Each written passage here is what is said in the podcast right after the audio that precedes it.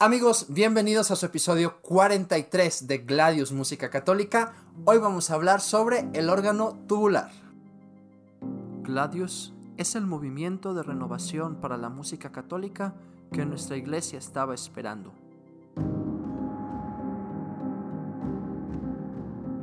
Formación litúrgica, musical y espiritual, repertorio, podcast, música sacra y litúrgica, canto gregoriano, órgano y música coral todo con el espíritu de la tradición y la frescura de los nuevos tiempos. Gladius es la espada del guerrero, del que lucha por su fe al canto de Viva Cristo Rey, como Ezequiel Huerta, el músico cristero. Bienvenido a Gladius con Fer Vázquez.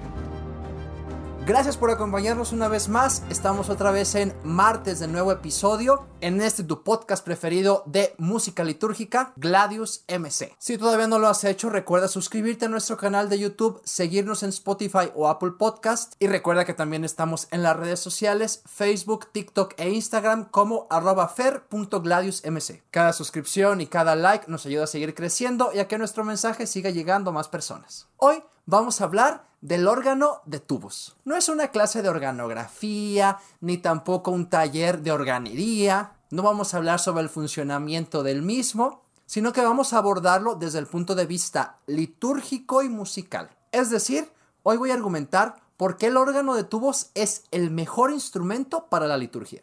Por supuesto, como en todos nuestros episodios, vamos a dar fundamentos magisteriales en documentos de la iglesia, musicales y litúrgicos. ¿Tú crees que es el mejor instrumento para la liturgia? Déjanos en los comentarios tu opinión. Antes que nada quiero hacer un disclaimer.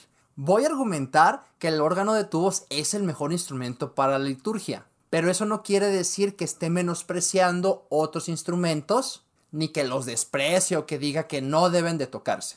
No, voy a argumentar por qué el órgano es el óptimo. Pero desde luego que me encanta escuchar un coro juvenil con guitarras bien ejecutado, y yo mismo empecé mi desempeño musical en un coro con guitarras. Pero bueno, hoy toca hablar del órgano y ya dedicaremos otro episodio al resto de los instrumentos. El número 120 de la Sacrosantum Concilium nos dice lo siguiente: Tengas en gran estima en la iglesia latina el órgano de tubos, como instrumento musical tradicional, cuyo sonido puede aportar un esplendor notable a las ceremonias eclesiásticas y levantar poderosamente las almas hacia Dios y hacia las realidades celestiales. Es decir, este número 120 de Sacrosantum Concilium ya nos dio toda la clave de lectura para hablar de este instrumento. Inicia explicando que en la iglesia latina, o sea, en la iglesia occidental, el órgano de tubos debe de ser ampliamente apreciado. Habla precisamente del órgano de tubos, es decir, o sea, se desea que sea un órgano real cuyo sonido provenga de tubos reales, cuyo sonido provenga de la vibración del aire de los mismos y de la combinación de los mismos. Es decir, ahora de los electrónicos no vamos a hablar, aunque los mencionaré al final. Nos da dos razones para su uso. La primera, que su sonido puede aportar un esplendor notable a las celebraciones. Y dos, que sirve para elevar las almas a Dios y a las realidades celestiales. Estas son razones ya poderosas. Si alguien ha entrado alguna vez a una catedral o a una basílica y ha escuchado un órgano tubular sonar, inmediatamente te da una sensación enorme de fascinación o incluso de miedo. Incluso puede hacer vibrar el recinto, transmitiendo este sentimiento de fascinación, de miedo, de temor que expresan muchos como sinónimos de encontrarse en la presencia de Dios. Además, si has gozado alguna celebración en la cual se haya interpretado correctamente el órgano, sin duda que la música que crea este instrumento te ayuda a entrar en una mística especial, te lleva a pensar en Dios. Entonces, estas razones espirituales que justifican el uso de este instrumento serían suficientes para expresar su primacía. Porque seamos honestos, casi ningún otro instrumento, mejor dicho, ningún otro instrumento va a poder transmitir estas dos cosas. Pero ahora vamos a dar algunas razones extra. Una de ellas es el timbre. Desde el órgano francés del romanticismo, el timbre del órgano tubular, y con timbre me refiero a aquella característica que hace que un instrumento suene como sí mismo y distinto a los demás, se ha explotado de una manera amplísima. Es decir, el órgano tiene sus sonidos, sus registros propios, los principales, los bordones con un sonido más tapado, imitaciones de flautas, imitaciones de instrumentos de lengüeta, trompetas y sonidos metálicos, más otras distintas combinaciones propias que se le han ido añadiendo, que la vox celeste, que la vox humana, en distintas alturas según los pies de los tubos, con combinaciones amplísimas e ilimitadas. No por nada algunos hablan del órgano tubular como una imitación de la orquesta, sobre todo a partir del periodo francés. A esta riqueza de posibilidades tímbricas añadamos una cosa increíble. Es un instrumento que puede ser ejecutado por una sola persona. Es decir, te ahorraste a toda la orquesta y uno solo lo toca. Por eso hay que pagarle bien al organista, porque hace el trabajo de varios. No se crean, sí se crean. Un organista diestro será capaz de usar los distintos registros, de combinarlos, de usar los distintos teclados que se llaman manuales, de usar el pedalier, sí, tocar con las patas, es decir, de añadir una voz más a toda la polifonía que se puede crear para dar lugar a una música de un nivel altísimo, como al altísimo al que le estamos tocando. Por eso la música del órgano es de un nivel digno, es de una complejidad muy grande, de una belleza sublime, de un timbre muy rico, de una complejidad de ser interpretada, y por eso, como a Dios se le da lo mejor, la música de órgano es la ideal para Dios. Otra de las cualidades de este instrumento es que es capaz de acompañar desde un solista hasta una asamblea completa. Es decir, el organista diestro será capaz de elegir una registración para cuando tenga que cantar el cantor solo o incluso el mismo.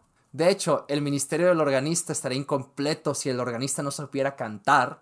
Y será capaz de usar una registración distinta cuando sea el momento que toda la asamblea cante una registración más sonora que nos indique aquí es donde tenemos que entrar todos con todo.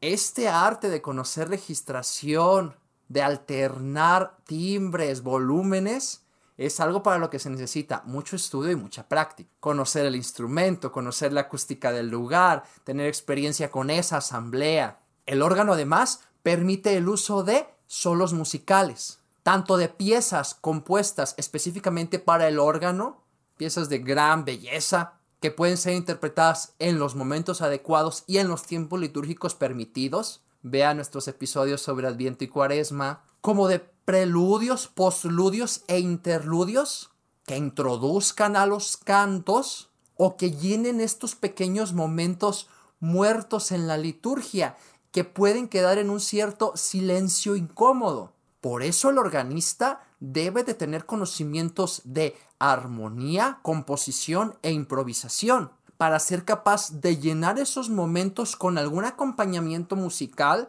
que no se sienta cortado del canto que va terminando, sino como una unidad litúrgica con el misterio que se está celebrando.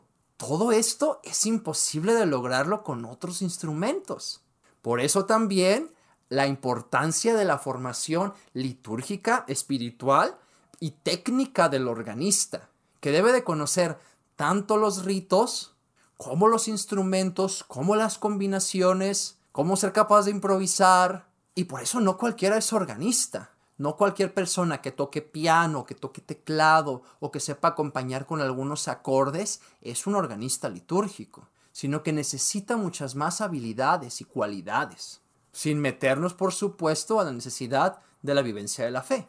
Ahora, todo esto suena muy padre, pero la verdad es que órganos tubulares, al menos en nuestro país, México, no son tantos. De hecho, una parroquia común es casi imposible que tenga un órgano de tubos. Para esto, bueno, existen sucedáneos como los órganos electrónicos. No son lo ideal, por supuesto, de hecho, si tienes un órgano electrónico, pues al menos que sea un órgano electrónico litúrgico y no otro con ritmos para otros géneros de música. Pero bueno, entendemos que a veces tenemos que hacer lo posible con lo que tenemos a nuestro alcance.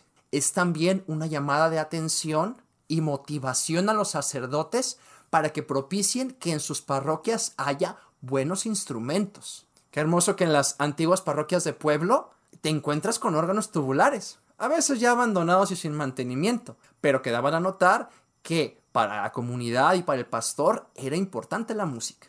Por todo esto, el órgano tubular es el mejor instrumento para la liturgia. Ojalá que pudiéramos volver a valorar el lugar que tiene para nuestras celebraciones, todos los beneficios que tiene el ministerio del organista y enfocarnos a potenciando la música de órgano, mejorar la calidad de nuestro culto, que a final de cuentas es para Dios. Espero que esta explicación te haya servido. Compártelo con los músicos que conozcas y no olvides dejarnos todos tus comentarios aquí abajo. Nos encantaría saber qué opinas, saber si has tocado órgano, saber si conoces a alguien que lo haga correctamente o si no lo has tocado, con qué dificultades te has encontrado para poder acceder al instrumento. Recuerda que tenemos episodios nuevos cada semana y no olvides suscribirte a nuestros canales de YouTube o seguirnos en Spotify y Apple Podcast. Estamos también en Instagram, Facebook y TikTok. Yo soy Fer Vázquez y nos vemos la próxima semana.